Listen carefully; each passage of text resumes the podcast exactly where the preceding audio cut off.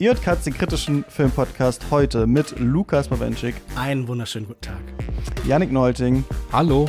Und wir fragen uns, was gab's noch? Wir sprechen über sechs Filme, die bisher ähm, hier keinen richtigen Raum bekommen haben. Ich bin Christian Eichler. Hi.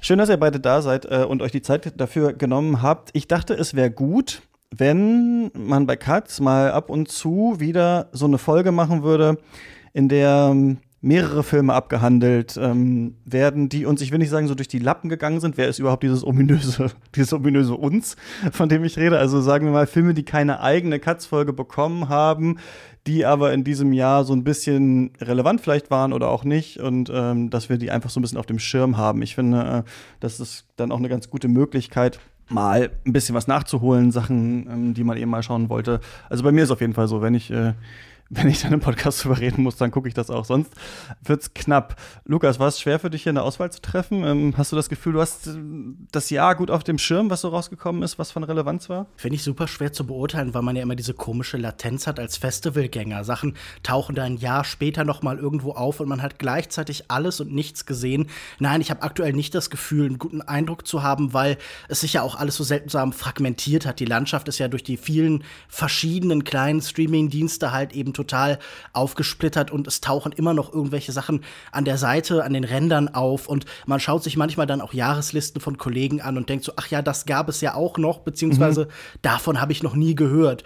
Und ich glaube, das ist einfach so das New Normal. Also ich glaube, so dieses klassische den Überblick über alles haben, das war an eine alte Kinolandschaft gebunden, aber ich finde es eigentlich auch nicht so wahnsinnig schlimm. Man wird öfter überrascht, man stolpert öfter über Sachen, die dann doch noch irgendwie positiv neue Impulse geben und das hatte ich mit den Titeln, die wir heute ausgewählt haben, definitiv. Janiki ist bei dir. Ich habe das Gefühl, wenn ich bei Letterbox gucke, dann sehe ich da schon immer deinen deine Konterfei unter diesen ganzen Filmen. Also du hast sie überall äh, meistens schon mal irgendwo aufgeschnappt. Ja, na, was so diese, ich sag mal, die, die großen Festivaltitel auch in diesem Jahr angeht, die einfach, wo pro, prominente Namen dahinter stecken, die viel besprochen wurden, da habe ich schon so langsam den Eindruck, ich habe alles, was mich dieses Jahr interessiert äh, hat, irgendwie gesehen. Ich hatte jetzt nach Venedig noch die Filmkunstmesse mitgemacht, wo nochmal so ein Best-of läuft. In Leipzig, ja, das in, wichtigste genau, Filmfestival des Jahres. In, ja. in Hamburg war ich noch und äh, dann ist jetzt bald ja auch in Berlin noch dieses Around the World in 14 Films, wo ich auch nochmal hinfahren mhm. werde.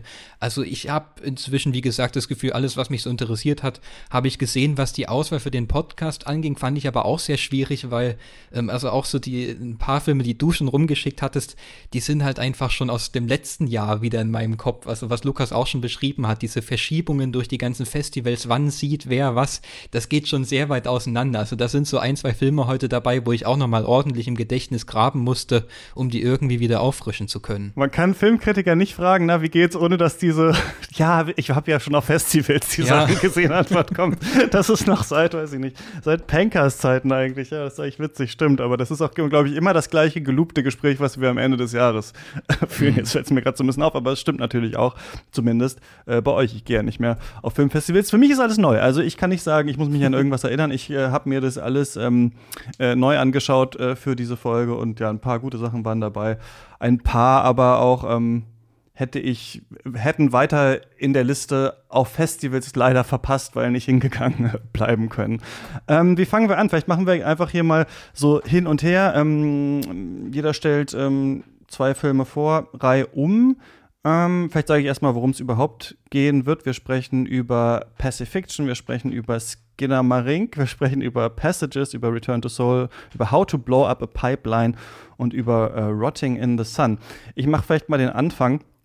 Ähm, ich habe Pacifiction mitgebracht von Albert Serra, nicht weil ich äh, finde oder fand, dass das einer der bemerkenswertesten Filme des Jahres ist, denn ich habe ihn jetzt erst dann für diese Folge äh, geschaut, aber ich hatte irgendwie viel schon von dem gehört. 2022 ist der in Cannes gelaufen, am 2. Februar in Deutschland ähm, erschienen und ja, hat schon so ein bisschen Aufsehen erregt. Ich glaube, der letzte große aufsehenerregende Film von ihm war ja äh, Der Tod von äh, Ludwig XIV.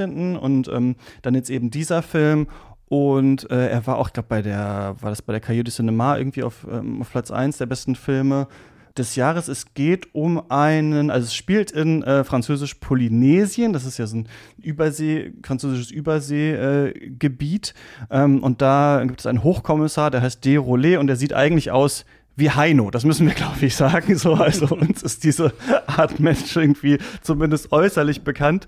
Äh, sonst international ist es vielleicht nicht direkt die Assoziation, die man hat, aber den sieht man eigentlich wieder zweieinhalb Stunden lang ja auf dieser Insel verweilt und es gibt da so ein Gerücht, dass es dass ein U-Boot irgendwo gesehen wurde und damit kündigt sich dann auch an, dass es da wohl wie es das ja schon zu früherer Zeit gab, wo wieder Atombombentests geben könnte. Und die einheimische Bevölkerung ist äh, da natürlich nicht so von äh, überzeugt, dass das eine gute Idee wäre. Es wabert aber nur so. Man weiß gar nicht genau, was ist jetzt da tatsächlich eigentlich hinter äh, dem Ganzen. Es sollen Proteste organisiert werden und dieser Derolé, ja, der geht irgendwie, äh, hängt einmal in so einem Nachtclubs ab, in die Matrosen kommen und auch Sexworker arbeiten da. Dann ähm, ist er wieder auf irgendwelchen eher kulturellen Veranstaltungen, spricht mit den Angestellten eines Hotels. Also ist so jemand, der irgendwie überall und nirgendwo sich aufhält. Und so ist auch ein bisschen dieser Film. Also es hat was sehr Traumartiges. Musste ein bisschen auch an David Lynch denken. Also wir haben wirklich auch so seltsam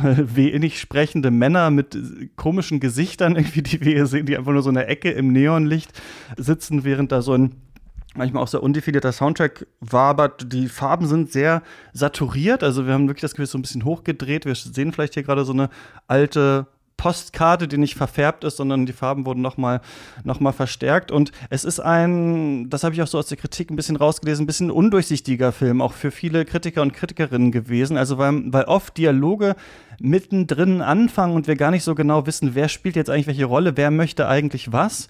Und ähm, über diese Laufzeit und da das auch alles so ein bisschen natürlich langsam abläuft, finde ich, ist es auch ein Film, zu dem man fast so ein bisschen selber wegdöst, wenn man den schaut, der aber schon interessant ist, finde ich, wenn man sich anschaut, wie versucht diese ähm, Ex-Kolonialmacht, Postkolonialmacht, Neokolonialmacht Frankreich irgendwie so die Kontrolle äh, zu behalten. Was bedeutet das für die Menschen ähm, vor Ort? Wie kommt das irgendwie alles geisterhaft zurück? Also ich sag mal so, ich fand den mh, interessant zu schauen und sich darüber Gedanken zu machen, mit euch drüber zu reden.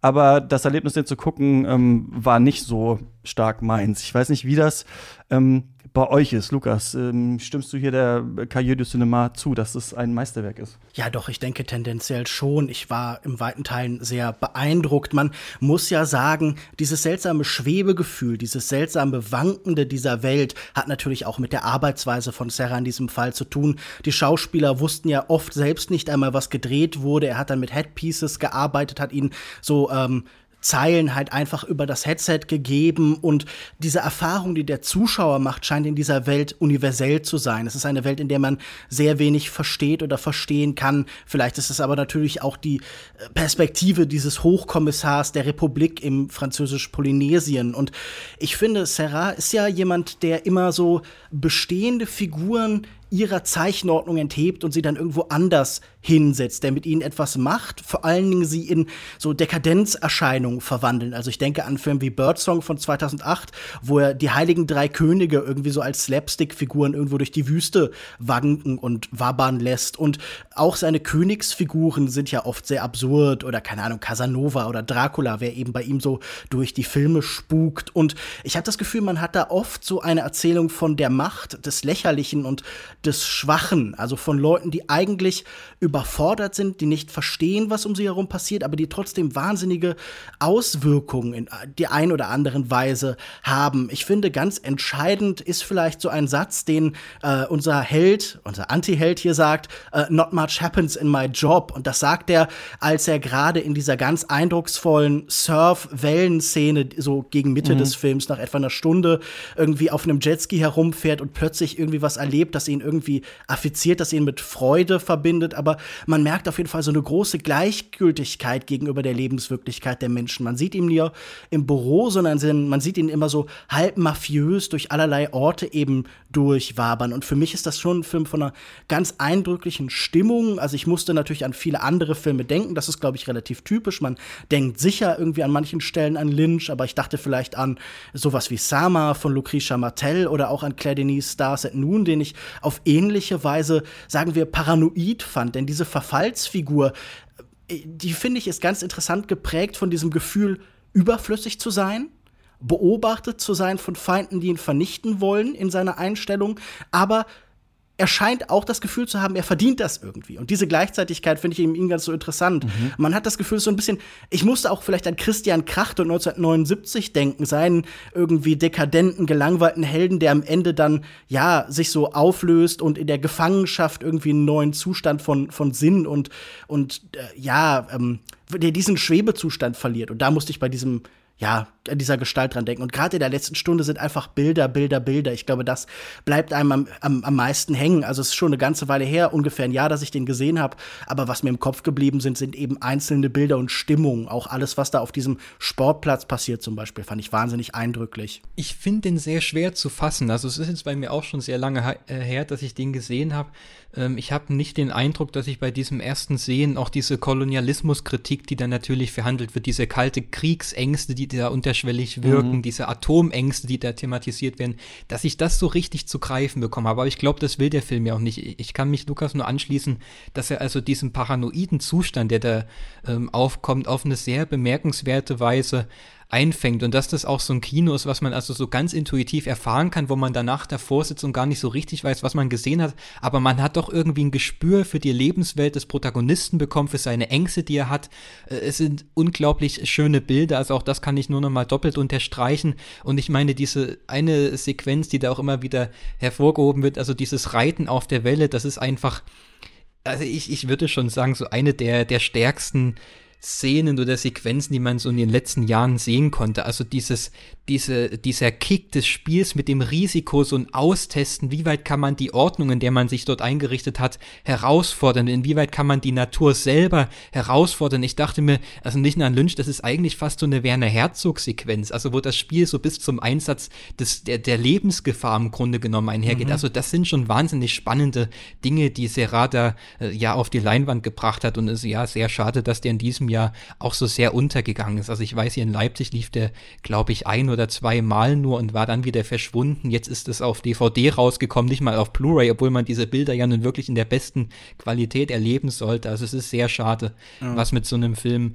passiert, aber das ist nicht der einzige, dem das so ging, über die aber wir heute sprechen werden. Der sich nicht doch in so eine Art Kolonialkitsch ein, also indem man sagt, ah, ja, die Bilder und die Stimmungen und so, aber irgendwie finde ich das bei so einem Film dann doch auch schwach, wenn man eigentlich sagt, so ja, die Bilder bleiben mir irgendwie hier. Und ich habe mich die ganze Zeit gefragt, was soll ich jetzt mit dieser Figur? Was soll ich jetzt noch mal mit so einem, weiß ich nicht, so einem weißen Spätkolonialisten, so einem, so einem alten Mann, der irgendwie so ein bisschen aus der Zeit gefallen ist, jetzt keine Figur, also vielleicht in diesem Ort ist es für uns neu, aber die wir aus dem Kino noch nicht kennen. Also ich will jetzt nicht sagen, ah, ja, hier die indigene Perspektive hätte noch stärker rausgeschält werden müssen, aber irgendwie, weiß ich nicht, finde ich an dem Rätselhaften hier dann doch vielleicht nicht so viel interessant. Also ich habe nicht gedacht, ah ja, also irgendwie, einerseits weiß man in den Szenen ganz oft gar nicht so genau, was passiert hier eigentlich, aber so diese großen paar Themen und Striche versteht man ja eigentlich schon an diesem Film. Und so spannend finde ich die nicht, muss ich sagen.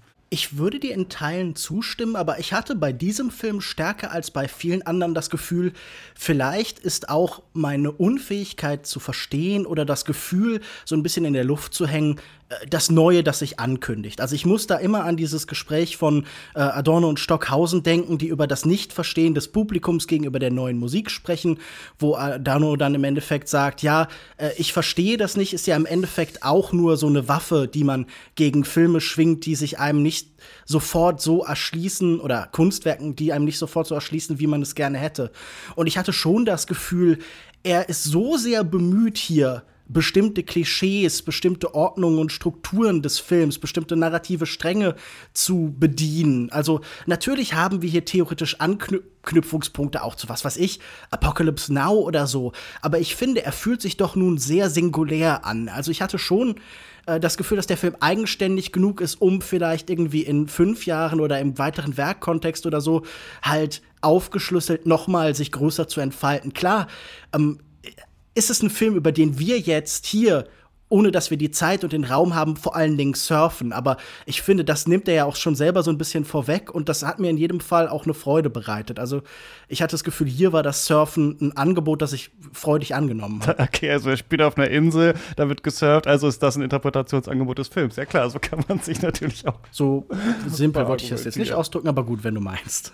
naja, so was meinst du denn? Also du meinst so, dass dass die Wellen eine Offenheit in der, in der Nein, ich, das, das war jetzt nicht auf den Film in seiner Gesamtheit bezogen, sondern ich hatte das Gefühl, äh, ich, also ich sehe da einfach irgendwas Neues, das ich noch nicht ganz beschreiben kann. Also mhm. das ist, glaube ich, einfach halt, was ich meine. Ich finde das auch gar nicht verklärend. Also natürlich gefallen sich diese Bilder auch ein Stück weit und natürlich kann man da erstmal oberflächlich von einer gewissen Schönheit sprechen brechen, aber ich finde nicht, dass diese Schönheit in dem Film auch gleichzeitig ohne das Unheimliche auskommt. Also diese ständigen Zwielichtigkeiten, die da eingefangen werden, diese Dämmerungszustände, die dann zum Schluss immer weiter ins, ins Dunkle und Surreale abgleiten, bis es dann so, einen, so eine apokalyptische Konnotation bekommt. Also ich finde nicht, dass das irgendwie pathetisch verklärend ist oder dass wir uns an dieser äh, Figur womöglich irgendwie aufgeilen sollen oder dass wir das doch so ein Bild auf eine Art und Weise anziehen finden. Also ich habe das schon auch sollen wir es, glaube ich, finden. Da lese ich auch überall, aber ich fand sie mhm. gar nicht faszinierend, wie sich der. Ich fand also die Ortswechsel und sowas interessant, aber so diese Figur selbst,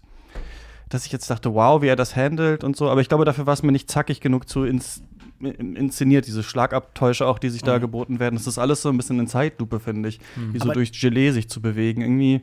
Aber ähm, dieses Schlafwanderisch ist doch schon sehr Intention, oder? Ich meine, das ist ja auch ein Film, der jetzt nicht aus klar gebauten, klar überlegten und konstruierten Szenen entsteht, sondern da sind irgendwie über 500 Stunden Material, ich glaube 540 sagt er im Interview mit Filmcomment, hm. ähm, entstanden, mehr als für alle anderen. Er hatte auch vor allen Dingen Dialog, irgendwie 2000 Seiten oder so hm. beschreibt er und er meint, das wäre jetzt noch kein Qualitätskriterium, sondern er wollte einfach noch mal ganz anders arbeiten und ich glaube, dieses Experimentelle merkt man im Film schon sehr an und dass er dann eben wabernd und unfertig und fragmentiert wird, das scheint er in Kauf genommen zu haben dafür. Ja, aber das muss, er, muss man ja nicht machen. Die fünf, man kann ja auch nur zehn Stunden drehen und sich dann Gedanken stimmt. machen, was gesagt wird. Das also sehe ich jetzt nicht so als. Aber genau, ich habe jetzt keinen, wie ihr seht jetzt auch nicht diesen einen starken Kritikpunkt, aber für mich ist da noch nicht so viel bei rausgekommen, aber ich habe ihn zweimal mir äh, angeschaut und es hat auf jeden Fall ähm, schon auch gewirkt und bin da auch in Interpretation auf jeden Fall interessiert. Lass uns mal weitergehen. Ähm, Lukas, was hast du mitgebracht? Ich habe heute zwei Filme über Narzissmus, über egozentrische Figuren mitgebracht mhm. und fange mal an mit Passages von Ira Sachs, einen Filmemacher, der bis jetzt nicht so furchtbar an mich herangekommen ist. Aber diesmal hat er doch etwas gefunden, etwas konstruiert, das mir sehr gefallen hat. Es geht um eine Dreiecksbeziehung. Wir haben da den deutschen Filmemacher Thomas, gespielt von Franz Rogowski, der in einer Ehe lebt mit Martin, gespielt von Ben Wishaw. Und äh, er hat gerade einen Film zu Ende gedreht, oder es ist das Ende eines äh, langen, schwierigen Drehtags, vor allen Dingen durch Thomas. Und Martin möchte aber irgendwie das Ende dieser Dreharbeiten nicht so richtig mit ihm feiern, ist müde und deshalb ist da irgendwie so eine angestaute Energie bei Thomas, die sich dann irgendwie in der Umgebung verteilt und zufällig auf äh, Agathe trifft. Agathe, die äh, Französin ist, gespielt von Adele Exarchopoulos. Und äh, so entsteht dann eben, wie schon angesprochen, so eine Dreiecksbeziehung. Er schläft mit ihr, er verliebt sich so auch ein bisschen oder sagen wir, er ist zumindest irgendwie von ihr angetan, überwältigt und dann, ähm, ja, kommt es, wie es kommen muss. Er äh, nähert sich ihr an, er möchte auch eine Beziehung führen, aber er möchte gleichzeitig auch Martin nicht verlieren. Er ist jemand, der so diesen Zustand von Gleichzeitigkeit, vielleicht von Polykül irgendwie herstellen möchte. Und ähm, sie wird dann irgendwann schwanger und dann gerät das Ganze ins Chaos. Und das ist natürlich die Erzählung eines äh, Protagonisten, der sehr gegenwärtig ist. Christian hat im Vorfeld hier gesagt, okay, mhm. das sind auch viele Filme, die Millennials hassen und ich glaube, ja. ganz äh, von der Hand zu weisen ist das in diesem Fall nicht. Hier ist eine große Skepsis gegenüber so einer Selbstbezogenheit einer Generation, eine Selbstbezogenheit aber auch, würde ich sagen, von Künstlern. Und ich glaube, das Interessante, was dieser Film intern aufbaut, sind, sagen wir, zwei Konflikte, die er so hinstellt. Einerseits finde ich, Ira Sachs ist jemand, der recht nüchtern oft erzählt. Er hat natürlich Filme, die so eine melodramatische ähm, Konzeption haben, wo es auch die Empfindung eben in Beziehungen, in Liebesdingen eben oft geht. Aber in diesem Film hier haben wir oft ganz starke Empfindungen, die merkwürdig starr vorgetragen werden. Der Film hat immer so was Unbewegtes, so was nicht Dokumentarisches, aber so rein Begleitendes. Man hat das Gefühl, wenn etwas expressiv ist in dieser Welt, dann sind es vielleicht Kostüme oder diese ähm, Einrichtungen gegen, Einrichtungsgegenstände, die Komplementärfarben, die da sind. Wir sind noch nicht bei Almodovar, wo die Küchen ja immer so perfekte kleine Kunstwerke sind. Aber diese Welt ist schon auch manchmal so ein bisschen puppenhaushaft und da drin bewegen sich dann eben Menschen exzentrischer, als man es von ihnen erwarten würde. Gerade Thomas ist ja jemand, der wahnsinnig darin verliebt ist, irgendwie schrill aufzutreten. Wir wissen ja vielleicht aus Interviews, dass äh, Rogowski von Sex entdeckt worden ist für seine Rolle in Happy End von Michael Haneke, wo er so eine große Tanzsequenz hat und auch hier bewegt er sich viel und es geht ganz oft um starre Bilder und große Bewegungen da außen rum. Und ich muss sagen, das ist jetzt sicher kein Meisterwerk. Das ist sicher kein Film, von dem wir in 20 Jahren den höchsten Tönen erzählen wollen, aber ich fand den einfach durch seine Besetzung und durch die Frage, was er mit denen machen kann, schon irgendwie sehr mitreißend und ich fand ihn auch an vielen Stellen emotional. Ich fand tatsächlich diese Bewegungsabläufe, die er sehr detailliert schildert manchmal, oder sagen wir so diese kleinen Affekte, die aus Zwischenmenschlichem passieren. Also wenn dann Adele Exarchopoulos als Agathe so ein Lied singt oder sowas, das fand ich stellenweise schon sehr schön. Also ähm, Franz Rogowski war selten besser und das allein ist, glaube ich, schon die Eintrittskarte wert. Aber mein Gefühl ist jetzt, dass es euch beiden nicht ganz so ging. Nee, ich konnte dem nicht so viel abgewinnen, auch wenn ich diesen Film schon, also gerade wenn wir die jetzt so zusammen besprechen, diese Millennial-Kritik zugutehalten kann, doch. Also ist natürlich auch unsere ähm, Generation und man merkt jetzt schon, wenn man das nochmal so geballt sieht, also diese Hauptperson aus Return to Soul und die Leute aus Rotting in the Sun und jetzt hier in äh, Passages, da merkt man so, wow, sind das alles hedonistische, unreflektierte irgendwie Einzelgänger, die wir hier oft sehen, zumindest in Teilen. Aber ich fand, da war nicht so super viel zu holen in diesem Film. Ich glaube, ich fand das Beste daran, wie Rogowski immer wieder hin und her geht und wenn er merkt, er kann die eine Person nicht mehr irgendwie ausnutzen oder sich ranklammern, dann geht er wieder zurück. Aber sonst finde ich so Ménage à Trois natürlich nicht so mega interessant. Die Frage danach, wie man Beziehungskonzepte führt, hier auch nicht so super interessant ausgehandelt und auch die drei aus unterschiedlichen Sprachräumen kommenden Schauspielenden nicht so ganz passend zusammengewürfelt. Also für mich hat das, ich fand Rogowski irgendwie seltsam in seinem bisschen so theaterhaften Spiel. Ben Wishaw so zu dolle in so einer HBO-Prestige-Serie drin. Also irgendwie haben die auch so ein bisschen aneinander vorbeigespielt für mich. Ich bin irgendwie nicht richtig warm damit geworden, auch wenn ich diese Rigorosität, mit der äh, Rogowski, die Rogowski-Figur so abgewatscht wird oder wenn man irgendwann merkt, ach krass, er geht jetzt doch noch mal zurück. Das fand ich ganz gut, aber ähm, ja, also bemerkenswert fand ich es nicht, was ich hier gesehen habe. Ich bin ja Lukas dankbar, dass er den Sex in diese Sendung reingebracht hat, also mit beiden Filmen, der andere ja auch, Rotting in the Sun, ähm, die also sexuell sehr explizit vonstatten gehen. Ich muss aber auch sagen, ich bin sehr skeptisch bei Passages. Ich habe mich ertappt, dass ich das sehr gebannt und hypnotisiert verfolgt habe, weil ich auch dieses, es ist für mich im Grunde genommen zuvor das ein Schauspielexperiment. Also was Lukas alles schon beschrieben hat, diese Versuche und diese testweise Szenen, in denen man guckt, was kann man mit diesen Schauspielern anfangen, wie weit kann man die treiben, welche Emotionen, welche Regungen kann man denen entlocken. Das ist schon alles sehr spannend anzusehen. Und ich meine, das sind so Szenen drin, also dieser Schluss allein, diese große Nahaufnahme, die er dann nochmal einfängt, das sind Sachen, die kann man nicht mit allen Schauspielern machen, aber mit Franz Rogowski und Ben Wischer kann man das eben machen. Also ich finde die beiden beiden ganz großartig in dem Film, aber irgendwie emotional hat mich das gar nicht erreicht. Und das, das ist für mich jetzt per se kein Qualitätsmerkmal, aber ich habe den Film schon sehr stark wahrgenommen,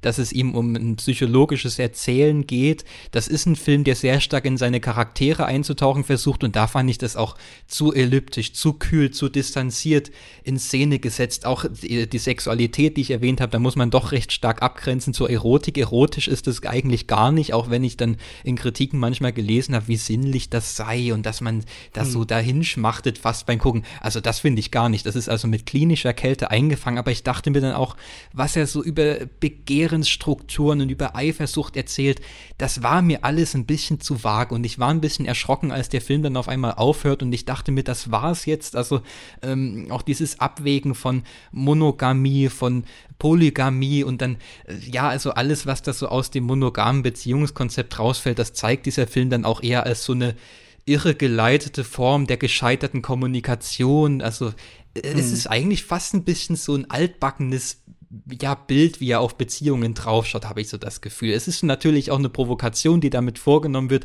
aber mich hat das alles nicht so ganz überzeugt, was er da gezeigt hat. Also ich fand, glaube ich, gerade, wie ich schon gesagt habe, das Klinische, ich habe es, glaube ich, als nüchtern beschrieben, mhm. interessant daran, weil es ja auch ähm, alles so ein bisschen von dieser Rogowski-Figur ausströmt, der selber Regisseur ist, den wir sehen als jemanden, der Menschen immer wieder auf spezifische Weise so maßregelt, der ihnen bestimmte Bewegungsmuster auf aufgeht und gleichzeitig immer Wert legt auf seinen Bewegungsfreiraum. Und dass das alles hier so über Körper aufgebaut wird, fand ich eigentlich ganz interessant gemacht. Also deshalb würde ich auch diese Kritik der, des, sagen wir, psychologisch Oberflächlichen halt nicht so ganz zustimmen, weil mein Eindruck war, dass die Psychologie hier so ganz externalisiert wird, dass die halt eben nur noch über äußerliche Verrichtungsprozesse stattfindet und man immer das Gefühl hat, ähm, diese Menschen werden durch seinen Blick, durch seine Art zu arbeiten, auch immer sehr zu seinen Objekten, zu seinen Schaufensterpuppen. Dieses Puppenhausartige habe ich am Anfang so ein bisschen angesprochen und ich hatte hier immer das Gefühl, diese Kostüme, die ja auch ähm, Ira Sachs in Interviews immer so ganz stark hervorgehoben hat, also dass die so im besonderen Maße ähm, fast Besitz ergreifen von den Figuren, das fand ich schon irgendwie einfach konzeptionell ganz interessant gemacht. Ich würde euch zustimmen, dass sicher keine Revolution. Das ist sicher kein wahnsinnig außergewöhnlicher Film, aber ich fand den überzeugend gemacht und hatte das Gefühl, der ging so ein bisschen unter und gerade dieses kleine Format, dieses sehr in sich geschlossene, komprimierte, das war schon reizvoll für mich. Also ich würde doch zum Schauen anraten. Ich finde, wenn man sich auf die Kälte fokussiert, wird der Film besser, wenn man dann in allen solche kühlen, doch Taktierer auch so ein bisschen sieht, was einen ein bisschen erschrecken lässt und dann vielleicht mit so einer Millennial-Kritik ähm, interessant und so ein bisschen schockierend ist, wenn man selber einer ist, finde ich. Aber ja. Yannick, was hast du? Ich überlege gerade, welchen Film ich zuerst nehme, weil die sehr verschieden sind. Vielleicht fange ich an mit How to Blow Up a Pipeline, um so ein bisschen Action hier reinzubringen. Ähm, How to Blow Up a Pipeline basiert auf dem gleichnamigen Sachbuch hat aber hier, eine, wir haben ja es mit einer Verfilmung zu tun, die sich also sehr von der Vorlage löst, indem sie also so einen, ja, argumentierenden, beleuchtenden Sachbuchcharakter außen vor lässt, sondern das tatsächlich in so ein ein Heist-Movie-artiges Szenario übersetzt, ein Spannungskino daraus strickt. Es geht hier um so eine Gruppe junger Menschen, die sich also radikalisieren in, in bezüglich der Umweltkrise und die jetzt beschließen, wir wollen äh, in Mexiko mitten im Niemandsland so eine Ölpipeline in die Luft springen, um also so ein, ein Zeichen zu setzen, mhm. um die Verwundbarkeit dieses ganzen Systems offen zu legen. Und der Film äh, hat also eine starke Unmittelbarkeit, wie er einfängt. Also wir sehen gleich in der ersten Szene, wie so ein Autoreifen zerstochen wird von einer Aktivistin. Wir sind hier wirklich direkt bei der Sache. Und ich fand an diesem Film so bemerkenswert, dass er also eine gewisse Radikalität entwickelt, äh, in seiner Perspektivierung. Also ich hatte schon gesagt, das ist kein Film, der uns jetzt so pro und contra irgendwie sonderlich ausführlich auflistet, so soll man sich jetzt radikalisieren oder nicht, sondern der stellt es eigentlich gar nicht so Debatte und sondern verführt uns in diese Perspektive rein, indem wir also mit diesen Aktivisten ab der ersten Sekunde mitfiebern, wie sie diese ganzen Arbeiten verrichten, wie die Bombe gebaut wird, wie also so Vorbereitungen getroffen werden, wie dann gewisse Dinge schiefgehen bei diesem Anschlag, der verübt wird. Ich musste so ein bisschen daran denken, ich hatte hatte jetzt beim Filmfest Hamburg nochmal Nocturama von mhm. Bertrand Bonello gesehen. Also da ich finde die sehr, sehr ähnlich, wie das so ein, ja, also so ein Anschlag verübt wird und man dann äh, dabei mitfiebern soll. Und was ich so bemerkenswert finde, ist, wie also da mit der Unterbrechung gearbeitet wird. Einmal natürlich die Unterbrechung ganz wortwörtlich innerhalb der Landschaft, also diese Lücke, die ins System reingesprengt werden soll, diese ja karge Wüstenlandschaft, wo man also nochmal versucht, so einen Möglichkeitsraum zu entdecken, wie kann man gesellschaftlich nochmal ganz anders vonstatten gehen, was aber zugleich räumlich gesehen völlig von der Zivilisation, von der Gesellschaft entkoppelt ist. Also das ist eine sehr spannende räumliche Anordnung und wie dann dieses Spannungsszenario, das uns so stark reinzuziehen versucht, selbst sich immer wieder durchbricht und uns so kurze Schlaglichter aus den Biografien eröffnet, ähm, wo es im Grunde darum geht, warum radikalisiert man sich? Natürlich dann, wenn es persönlich wird, wenn also die Folgen dieser Krisen ganz unmittelbar auf die eigene Gesundheit, auf die eigene Familie, auf den eigenen Freundeskreis einwirken. Und das ist für mich eine sehr interessante Anordnung und formale Möglichkeit gewesen, sich diesem Stoff, diesem Sachbuch, äh, das ich nicht gelesen habe, wo ich nur Auszüge kenne, aber sich dem zu nähern, wenngleich ich sagen würde, ich habe ihn jetzt gestern nochmal gesehen, der funktioniert nur so einmal. Also beim zweiten Mal ist der dann schon so ein bisschen, ist dieser Spannungseffekt, von dem der Film sehr stark lebt, ist doch so ein bisschen raus. Also das ist für mich ein, ein starker Versuch gewesen, aber auch ein bisschen so ein One-Trick-Pony. Also ich habe den gestern zum ersten Mal gesehen und dieser Spannungseffekt hat bei mir durchaus funktioniert. Du brichst es schon ganz gut runter. Es ist im Endeffekt ein Heist-Thriller, eben unterbrochen von Radikalisierungsgeschichten. Ich glaube, das Interessante ist natürlich diese Diskrepanz zwischen Form und Inhalt oder sagen wir der radikale Inhalt und die ganz und gar nicht radikale Form, die da außen rum steht. Der Heist-Film. Ich würde sagen, der Heist-Film ist als Genre vielleicht am nächsten am Sachbuch, am How-To How-To, weil er oft sehr prozessorientiert ist. Also wir denken an Einbruchs- oder Ausbruchsfilme, wo ja man als Regisseur fast automatisch dazu neigt, kleine Bewegungen, kleine Prozesse sehr detailliert abzubilden. Man begleitet ja wirklich minutiös eben diesen Prozess. Man kann es sicher nicht als Anleitung gebrauchen, aber man bekommt eine Vorstellung davon, wie sowas möglich wird. Und ich glaube, das ist schon irgendwie ganz interessant, dass hier vorgeführt wird, wie man das selber machen kann, was für Leute da sein können. Natürlich ist es vielleicht manchmal so ein bisschen wie so ein, ein, ein, ein Samstagmorgen-Cartoon, diese sehr diverse Gruppe, die alle ihre sehr unterschiedlichen Motive haben, wo natürlich auch noch so eine mhm. republikanisch kodierte libertäre Figur ist. Und das finde ich einerseits gut, weil natürlich ein Bewusstsein dafür da ist, man kann aus sehr vielen unterschiedlichen Motivationen heraus sich radikalisieren. Andererseits finde ich aber all die Versuche zwischen ihnen eben so Konflikte kurz zu erzählen, äh, die könnten auch leicht kippen, da könnten leicht so ganz arge Klischees draus werden. Ich finde, das wird noch halbwegs vermieden. Aber ja, spannend, dass ein Film in dieser Form, in dieser Art und Weise ähm, so groß im Kino platziert wird über einen Verleiher wie Neon.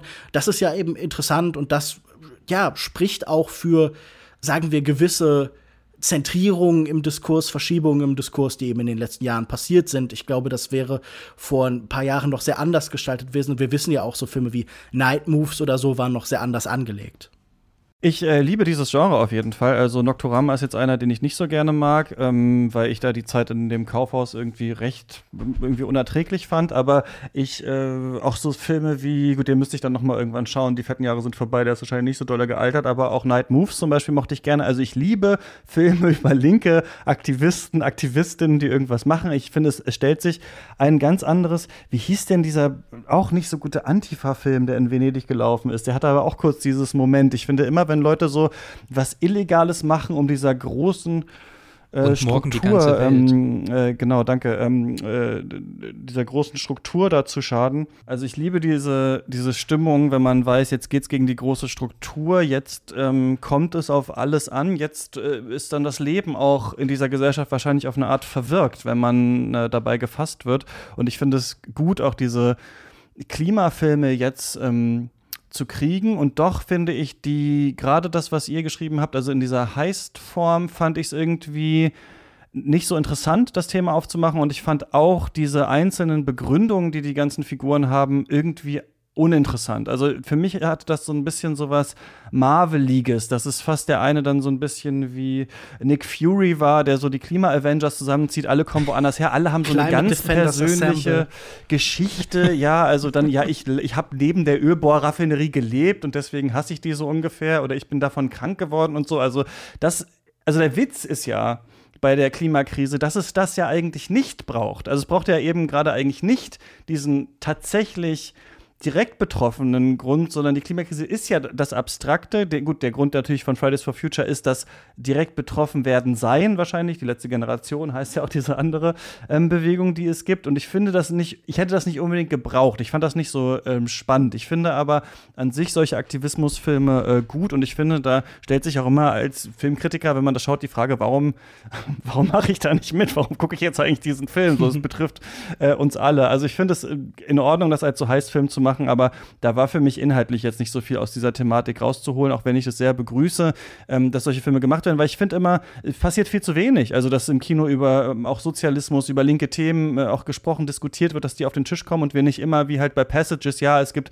es gibt ihn und es gibt sie und wir wollen unterschiedliche Leben leben und naja, es ist jetzt irgendwie schwierig gewesen. Das ist ja das große, das Kino, was wir oft irgendwie bekommen.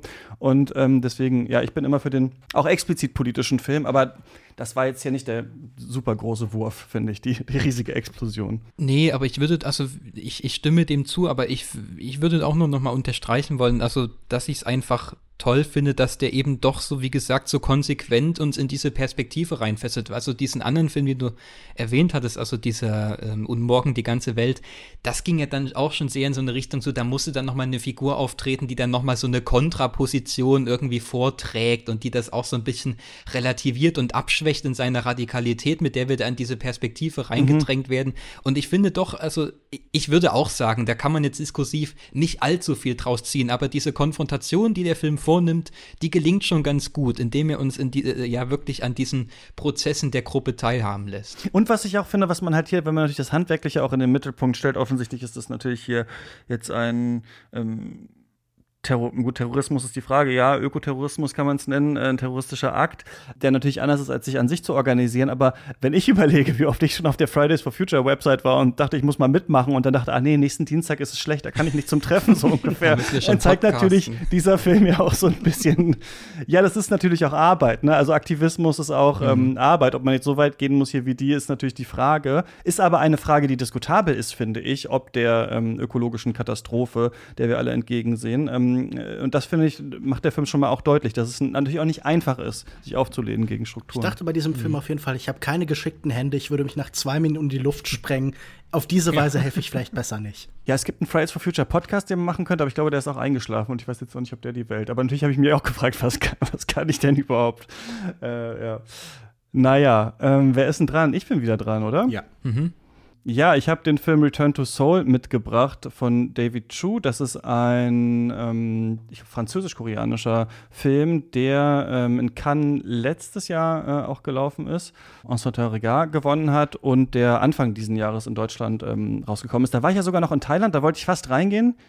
Aber das war ja dann auf äh, Thai mit, äh, nee, was, auf Südkoreanisch hauptsächlich mit äh, Thai-Untertiteln. Hätte ich ja gar nichts verstanden. Deswegen ähm, habe ich mich dann gefreut, als ich zurück war und den ähm, sehen konnte. Vielleicht kann man so ein bisschen auch, oder könnte man gut zusammenschauen mit, wie ist nochmal der andere, den wir neulich, Past Lives zum Beispiel. Also auch so mhm. zwei Millennial-Filme, die sich um emigrierte Familien, beziehungsweise halt hier ein, ein, ein, Kind, das weggegeben wurde, nach Frankreich aufgewachsen ist, Freddy heißt sie, ähm, drehen und die dann zurückkommt nach äh, Südkorea, um ihre Angehörigen zu suchen, also ihre Eltern vor allem. Da gibt es also eine Behörde, die Kinder mit ihren Eltern ähm, zusammenbringen kann.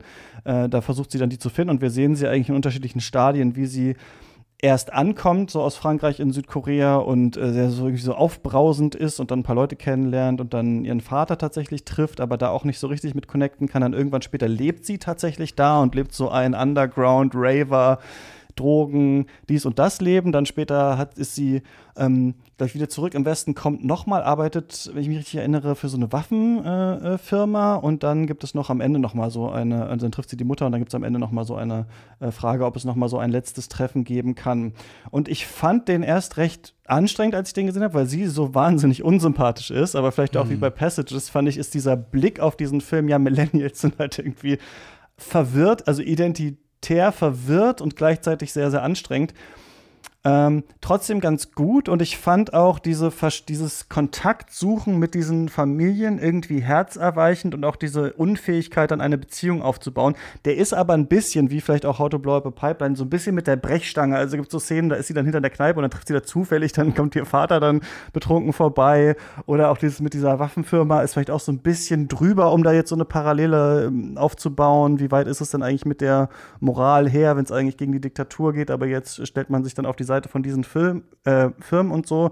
Aber ich fand den trotzdem irgendwie ganz interessant, mit, weil es ja heutzutage viel um Identität, Identität geht, um Wunden, die aufgerissen werden und um diese Schwierigkeit irgendwie, die so zu kitten. Also mir hat der irgendwie ganz gut gefallen. Ja, der Vergleich mit Past Lives erscheint mir passend und doch finde ich die sehr verschieden und aber auf beide ihre eigene Art und Weise interessant. Also wo es bei Past Lives sehr stark um so Beheimatungsprozesse geht, die dann aber im Grunde genommen verunsichert und heimgesucht werden von diesen Möglichkeiten der verlorenen Vergangenheit und vielleicht auch der verlorenen Zukunft, ist Return to Soul ein Film, der zwei entgegengesetzte Bewegungen unternimmt. Also einmal die Suche nach den Wurzeln nach so einem gewissen Kern der Identität, die ab, der aber gleichzeitig immer weiter immer weiter wegführt, immer weiter einen Entfremdungsprozess in Gang setzt. Und ich finde, dass also, wie auch der Film es schafft, Identität, vielleicht auch dann äh, Heimat und Beheimatung als so einen offenen Haus Aushandlungsprozess zu zeigen, das fängt ja schon ganz gut ein. Ich meine, dieser Originaltitel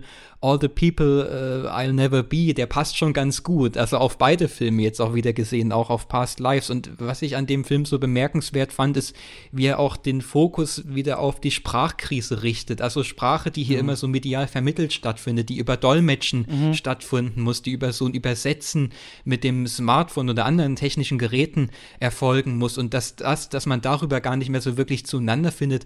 Also das sind schon sehr faszinierende Momente, die er da einfängt. Und auch hier wieder ist es ein Film, der sehr stark von der, von der Hauptdarstellerin lebt, die sehr viel nonverbal zu spielen hat, fast auch ein bisschen wie in Passages. Also wenn man mit Großaufnahmen von Gesichtern arbeitet mhm. und wie es der Film schafft, ihr auch so eine gewisse Schutzzone zu lassen, dass wir auch aus, als Publikum nicht das Gefühl haben, dass wir sie so, ja, in Grund und Boden erklären und fassen können, sondern dass es sich entzieht, dass der Film gerade hinten raus auch wieder eine sehr elliptische und sprunghafte Struktur entwickelt, in der sie sich immer weiter verwandelt, so Leerstellen in der Biografie lässt. Also das ist schon ein recht spannend zusammengesetzter Film, finde ich. Genau den letzten Sätzen würde ich eben zustellen wollen. Ich fand diese Figur gerade in ihrer Verweigerung eigentlich sehr sympathisch, in diesem Gefühl, dass sie immer wieder Strategien entwickelt, um so klassische melodramatische Prozesse von von Annäherung, von vereinnahmt werden, von irgendwie dann doch die Gemeinsamkeiten und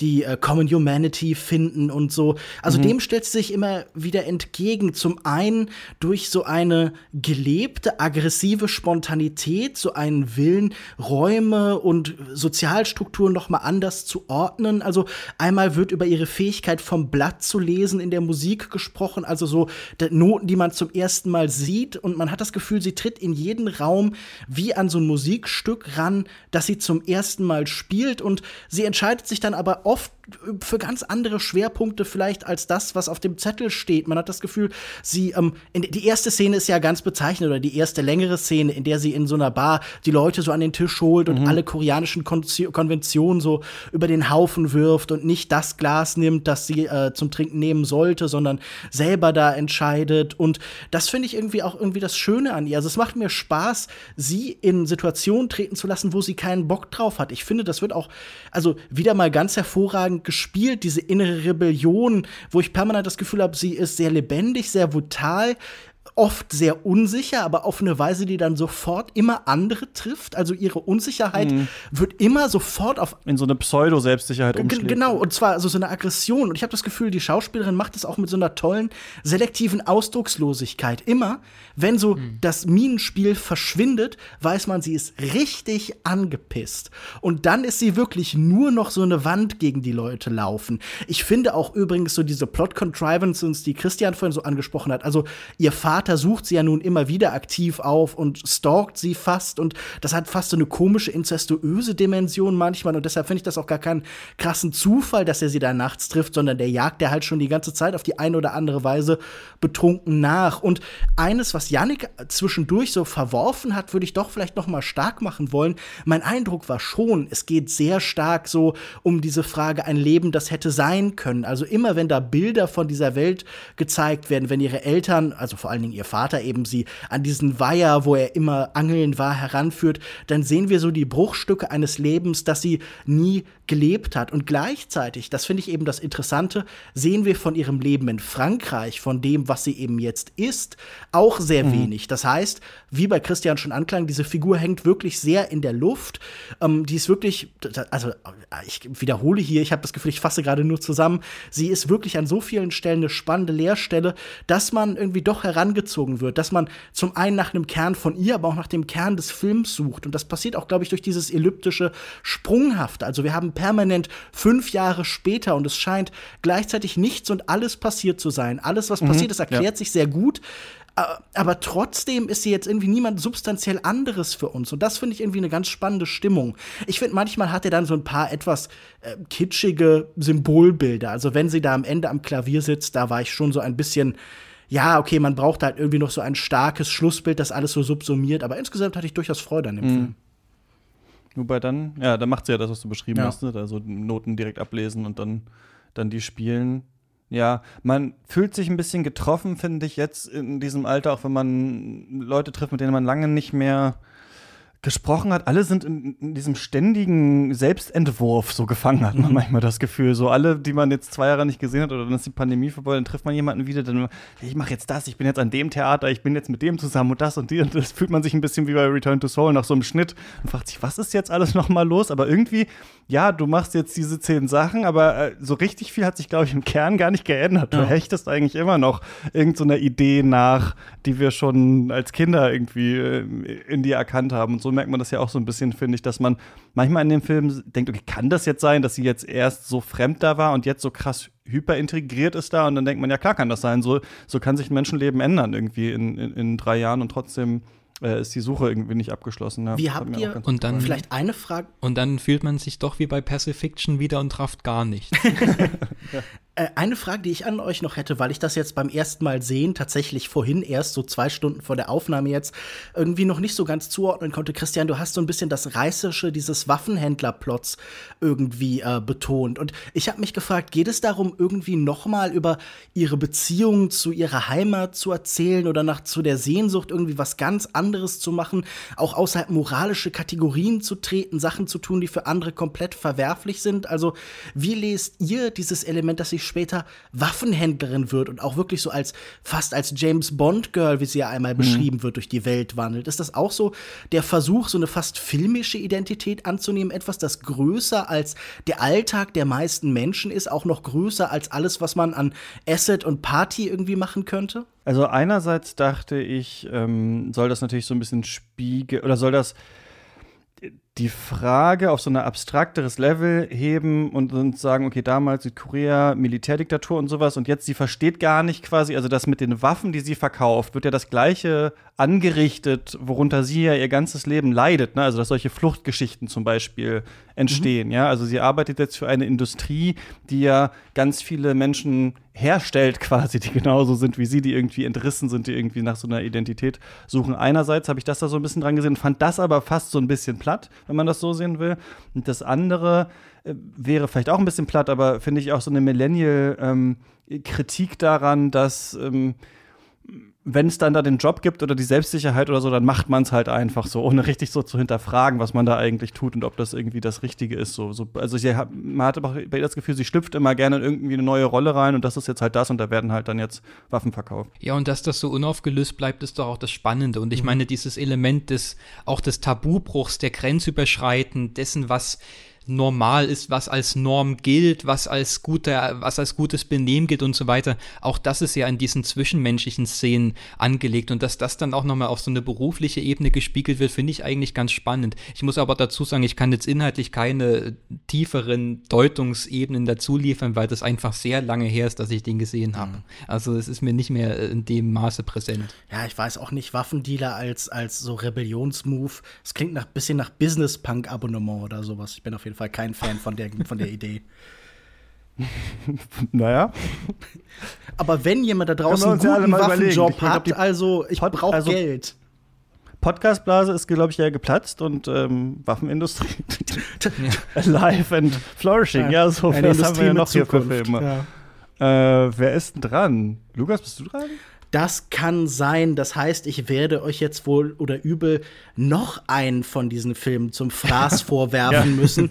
denn Rotting. Passt aber sehr gut an Ja, das auf jeden ja. Fall. Um Aas wird es nämlich gehen. Rotting in the Sun ist seit einer Weile auf Mubi verfügbar. Der neue Film von Sebastian Silva, einem chilenischen Filmemacher. Und ich gebe ja ganz gern zu, ich bin manchmal auch ein Fan von Filmen, die einem ein bisschen auf die Nerven oder vielleicht in diesem mhm. Fall sogar ganz konkret auf den Sack gehen. Denn hier haben wir Rotting in the Sun, so eine merkwürdige Mischung aus Komödie, Drama, Kriminalgeschichte. Es ist die Geschichte eines äh, suizidalen Künstlers, äh, der gleichbedeutend ist mit dem Regisseur. Es ist so eine Art von, von Autofiktion. Er ist suizidal, er liest die ganze Zeit Zioran. Ähm, The Trouble with Being Born und denkt über Selbstmord nach. Er nimmt Ketamin in Maßen, die ihm nicht sonderlich gut tun. Und man hat das Gefühl, das ist so eine Welt des Künstlers, die wieder von dieser großen Ego-Metastasierung irgendwie lebt. Alles ist vollgestopft mit ihm und alle Leute, die er trifft, vor allen Dingen eben Jordan Firstman, den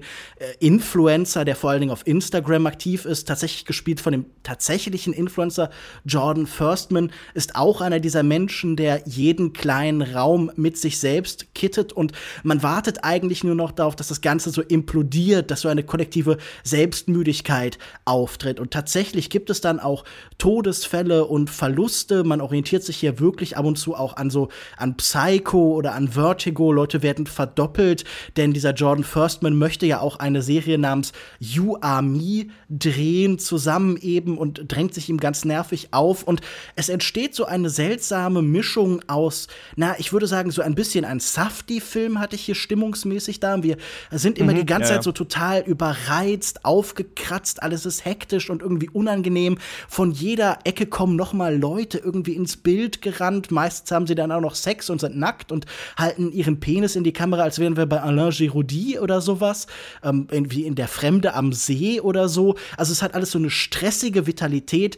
Aber für mich war es schon auch, ja, einfach ein sehr beliebter Film. Ich finde, er ist parodistisch an den Punkten, wo er ansetzt, dann doch echt sehr effektiv. Also zum Beispiel im Blick auf diese Social-Media-Welt. Das mag alles simpel sein, aber es hat so eine Brachialität, die mir dann doch irgendwie beeindruckt hat. Auch diese Medienwelt da außenrum. Ähm, auch die Art, wie er daraus so, sagen wir so, Slapstick oder so ähm, Closing Doors, Comedies irgendwie formt, immer mit dieser Verfolgerkamera. Das sind für mich einfach so Set-Pieces, die sehr gut funktionieren. Ähm, ich finde, wir können heute mit den Filmen, die wir gemacht haben, wunderbar so Venn-Diagramms aufsetzen, denn diese Frage von Übersetzung mhm. und Übertragung von Texten in verschiedenen Sprachen teilt er ja zum Beispiel mit Passages oder eben Return to Soul. Nur, dass hier dann eben noch so ein Technologieaspekt hinzukommt, denn wir haben permanent so diese Direktübersetzungssoftware und sehen immer, wo die Grenzen dieser postbabylonischen Welt dann doch auftreten, nämlich wo Leute sich dann doch der Kommunikation verweigern wollen. Ich muss sagen, vor allen Dingen fand ich diesen Film irgendwie hektisch und humorvoll und das hat mir schon gereicht, aber ich glaube, er ist auch nicht so dumm, wie er sich an manchen Stellen gibt, sondern er beschreibt eben an vielen Stellen Dummheit. Aber ja, auch hier kann ich wieder sagen, ich könnte wetten, ihr wart äh, genervt auf eine Weise, die ihr nicht angenehm fandet.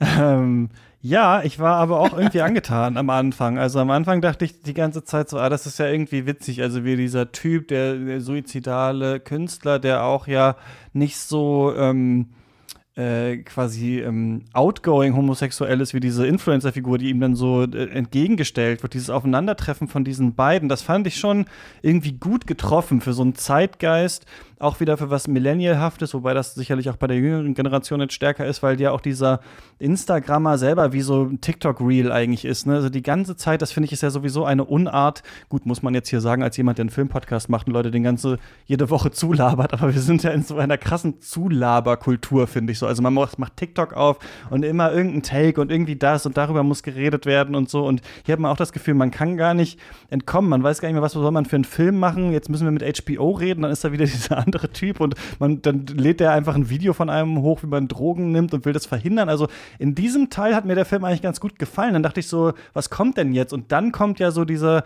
ein bisschen ähm, From Dust Till Dawn mäßige Twist irgendwann so und in dem Film dann in eine andere Richtung geht. Also es kommen keine Vampire äh, drin vor, aber dann äh, macht er eine Drehung und das hat sich sehr schnell für mich dann erzählt. Also als dann sich oder auserzählt, als dann dieser Kriminalplot anfängt und diese Verteidigungsgeschichte losgeht, dachte ich so, boah, jetzt nervt es mich tatsächlich auf eine, wie du jetzt gemeint hast, unproduktive Art. Also ich fand den Anfang irgendwie interessanter als was dann draus gemacht wurde ich schätze ja sehr Genitalien im Kino. Also dieses Penistheater in diesem ersten großen Akt fand ich schon sensationell. Also wie da mit der Sexualität gespielt wird, mit einer gewissen Gleichzeitigkeit von sexueller Unsicherheit, sich mhm. in dieses Cruising-Terrain mhm. an diesem, ja, an diesem Strand zu begeben und dann gleichzeitig so geile, verstohlene Blicke darauf zu werfen, mhm. die auch der Film selber mitvollzieht. Also einerseits so völlig pornografisch drastische Nahaufnahmen, die aber teilweise nur so, also für Sekundenbruchteile eingeblendet werden, dass die fast so subliminal sich irgendwie ins Gedächtnis einschleusen. Das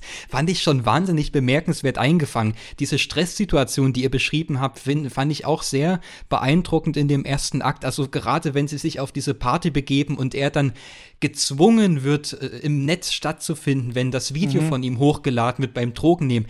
Das fand ich so wahnsinnig beklemmend und anstrengend mhm. eingefangen, dass ich dachte, ja, okay, also jetzt können wir hier den Absprung wagen. Jetzt geht's hier um auch wieder um den Selbstentwurf von Identität, vom Stattfinden im Internet, was wir auch in den anderen Filmen so ähnlich, aber dann doch auch auf eine andere Art und Weise angelegt haben, dass das hier nochmal in einem ganz neuen Setting betrachtet wird. Aber ich würde mich dann auch Christian anschließen, also ab wenn dieser Twist kommt, hat es mich gänzlich verloren, weil ich hatte gar keine Ahnung mehr, worum es da überhaupt noch gehen soll. Er macht dann so eine Klassenfrage auch auf mit der Haushälterin, die da die ganze Zeit befürchten muss, dass sie ihre gesamte Existenz verliert, ihr ganzes, ihre ganze Lebensgrundlage und diese völlig exzentrische, überdrehte Influencer-Welt auf der anderen Seite, der Künstlerkosmos, der da versucht, sich wiederherzustellen, der Ermittlungsarbeiten einleitet, aber doch nicht so richtig vorankommt.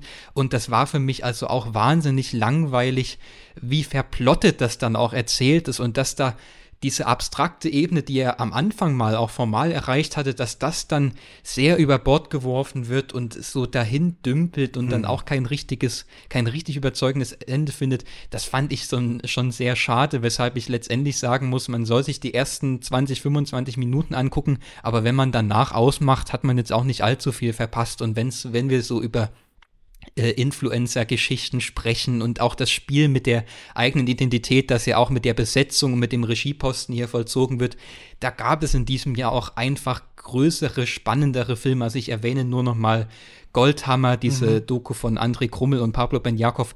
Das sind äh, Filme, dem ist der hier nicht gewachsen. Es ist natürlich eine undankbare Position, so diese Implosion, die dieser Film vornimmt, so als Strukturkonzept zu verteidigen. Ich möchte aber schon sagen, dass der voll. Let's go. Ja, ich, wie, wie, gesagt, ich verstehe schon, dass ich auf verlorenem Posten bin, aber äh, ich erfreue mich schon an diesem Film, an vielen Einzeleinfällen, an vielen Konstruktionen, die er nachher noch findet. Sicher ist er vielleicht nicht so konzise, nicht so konzentriert wie in der Anfangsphase, aber ich finde, er schafft es immer noch mit dieser Kameraführung, die so eine Spontanität in sich trägt, die, wie du schon beschreibst, voyeuristische, verstohlene Blicke manchmal findet, nicht nur von, sagen wir, dem verstohlen pornografischen, sondern später eben von ja beiläufiger äh, Klassenkonstruktion, von beiläufiger Irritation durch eben Außenstehende. Ich finde auch, er setzt diese kleinen Schwenks, die nachher irgendwie alles übernehmen in einer Welt, in der die Handkamera im Mittelpunkt steht, ähm, auch sehr clever ein. Also ich finde, manchmal ist es auch fast so der Humor von ähm, ja, weiß ich nicht. Auf jeden Fall ähm, gibt es ganz tolle Szenen, in denen sie zum Beispiel dann irgendwie, es ist äh, immer wenn die Kamera weg ist, bilden sich in anderen Räumen scheinbar Orgien. Das scheint ja so auch automatisch zu passieren. Mhm. Und einmal ähm, müssen wir mit äh, Jordan irgendwie aus einem Haus raus, aus der ehemaligen Wohnung eben von Sebastian. Und äh, er muss dann irgendwie den fünf Typen in seinem Bett erklären, hört doch jetzt mal auf, da irgendwie rumzuficken. Die Kamera schwenkt kurz rüber, geht zurück. Und statt irgendwie aufzuräumen und so, sind sie einfach in eine andere Stellung übergegangen und gucken ihn irgendwie so ein bisschen so ertappt an. Und ich finde, davon ist diese Welt einfach voll von so kleinen Verschiebungen, über die die man dann irgendwie halt lacht und so. Und ich finde, dass der nachher in so einer großen Sprachlosigkeit ähm, mündet, weil er alles gegeneinander geworfen hat und irgendwie so ein bisschen Verzweiflung nur noch da mitschwingt und so eine Unsicherheit, das äh, kann man sagen, ja, das ist wieder ein unentschlossener Film, das ist wieder ein Film, der nichts finden kann, aber es scheint mir in diesem Fall eben sehr aufrichtig und von so vielen interessanten Einzelgedanken eben begleitet und von so vielen Verknüpfungen auch mit jemandem wie Seoran oder so, dass es schon auf jeden Fall wert ist, den zu schauen. Und wenn ihr jetzt irgendwie das beschreibt, man soll die ersten 25 Minuten äh, schauen, das ist jetzt nicht so, als wäre das ein endlos sich ziehender Film, sondern ich finde, das ist einer, der hat viele bemerkenswerte Momente und auch bemerkenswerte Momente bis zuletzt. Also ich glaube, so ganz runterbuttern sollte man den nicht. In Sprachlosigkeit mündet er doch aber eigentlich nicht. So dreht die ganze Zeit gequatscht. Und das fand ich eigentlich sogar noch ganz, das fand ich einen nice äh, Punkt, weil mhm. oft ist es ja so, dass in Filmen die Regeln der Realität nicht gelten, weil sonst der Film irgendwie keinen Sinn geben würde. Also wenn alle im Horrorfilm die ganze Zeit Handys und Internet hätten und sowas. Und hier fand ich stark, als nach diesem ewigen Hin und Her, wo man sich nicht versteht, dann wirklich einfach in Google Translate ja. reingebrabbelt wird, einfach so die ganze Zeit.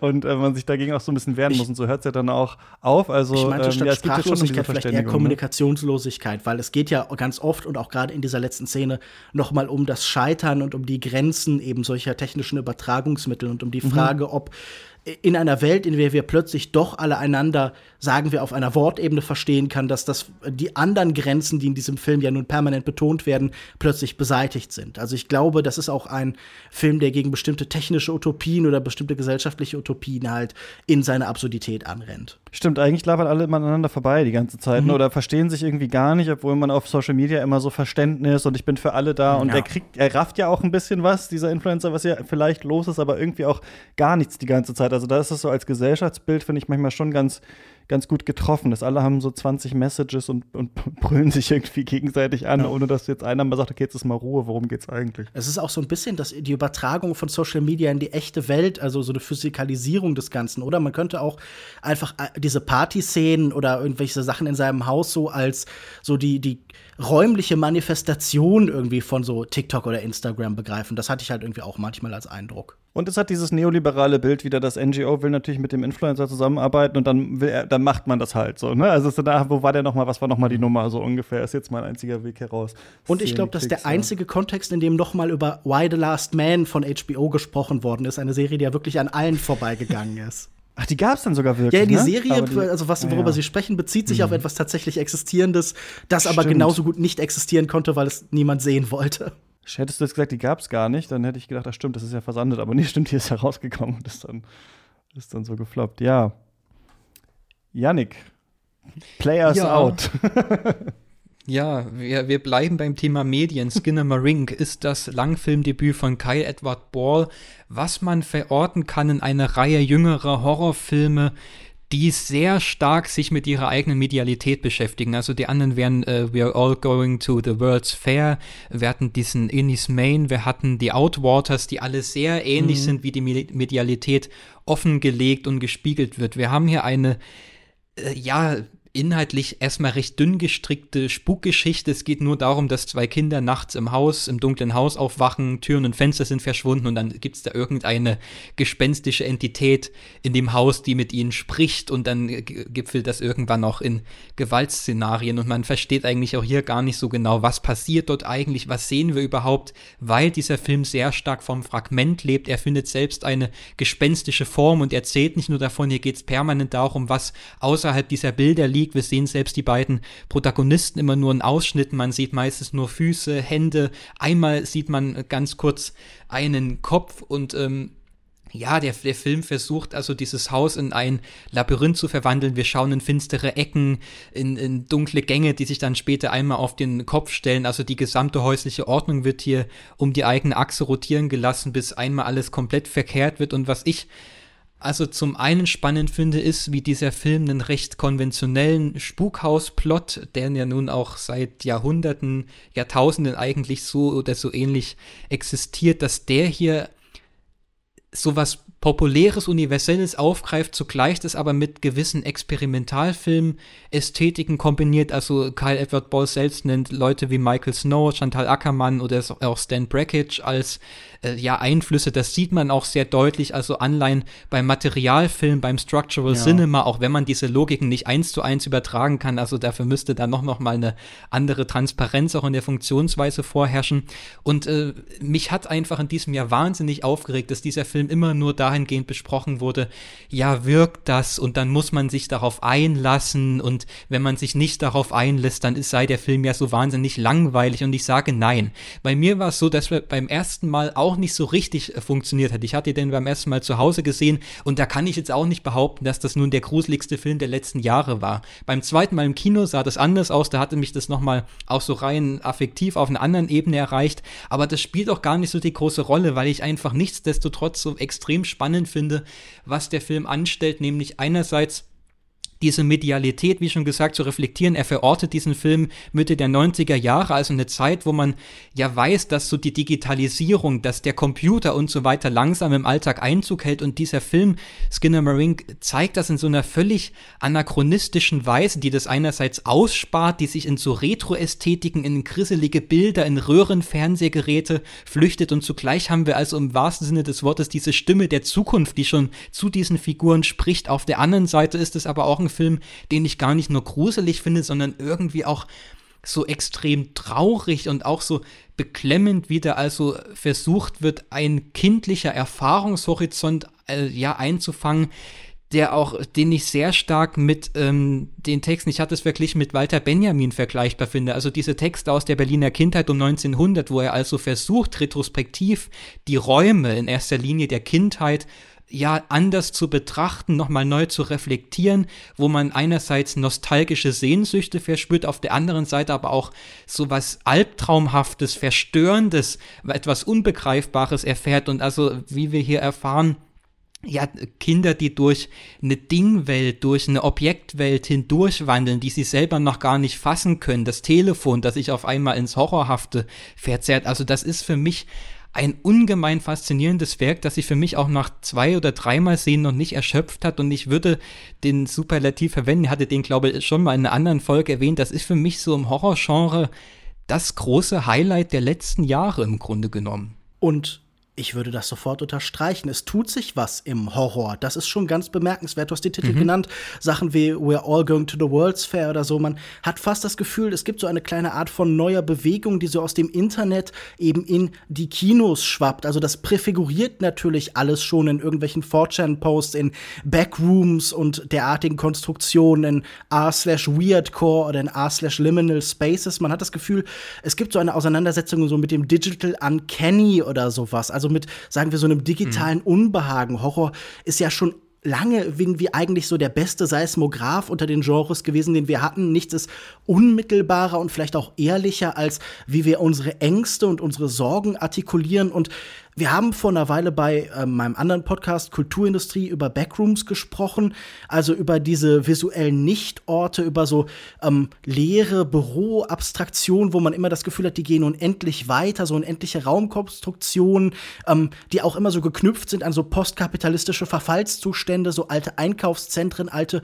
Hotels, Nichtorte, die jetzt plötzlich irgendwie so eine seltsam fremdartige Qualität bekommen. Und man hat hier ja auch fast das Gefühl, plötzlich hat sich sich die Lebenswirklichkeit dieser Kinder ganz komisch digitalisiert. Sie sind in Schleifen gefangen, sie sind in Räumen gefangen, die eigentlich nur funktionieren, wenn sie für so ein Computerspiel programmiert werden. Man denkt eben an diese großen Backroom-Erfolge von jemandem wie Kane Parsons. Auch der äh, Filmemacher selbst hier hat ja angefangen auf YouTube mit Bite-Sized Nightmares.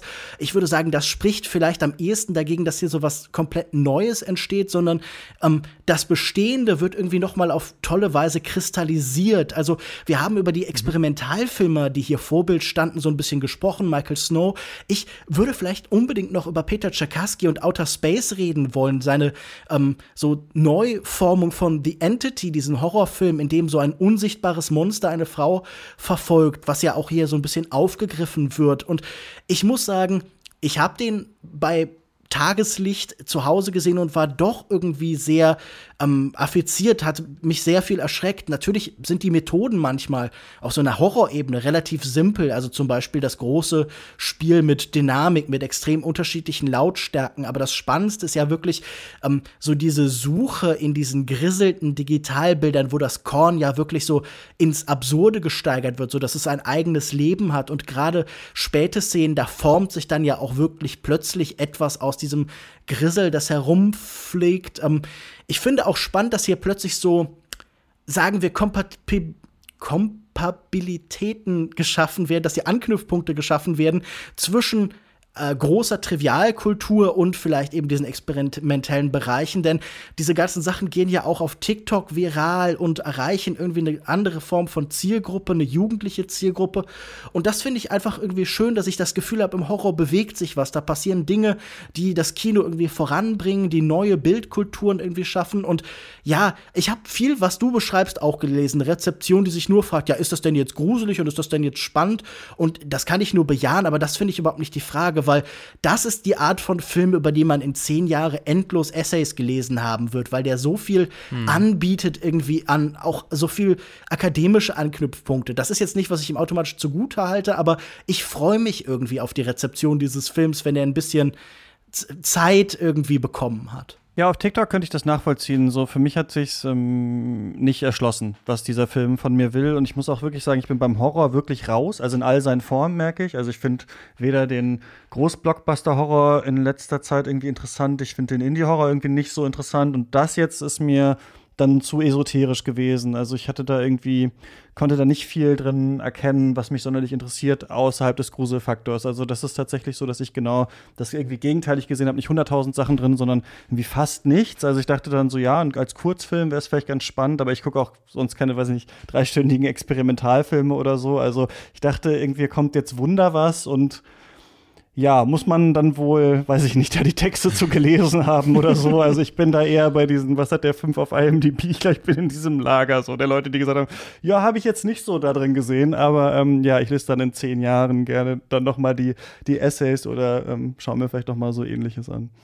Ja, ich habe gesehen auf Twitter, der Regisseur arbeitet an einem neuen Film, der stilistisch wieder so ähnlich wohl sein soll. Mhm. Ja, ich bin auf jeden Fall gespannt. Ich fand, diese ja. seltsame Monsterstimme klang so ein bisschen wie der Ansager von Super Smash Brothers. Das hat mich irgendwie so manchmal rausgerissen. Der Falcon oder so, ja.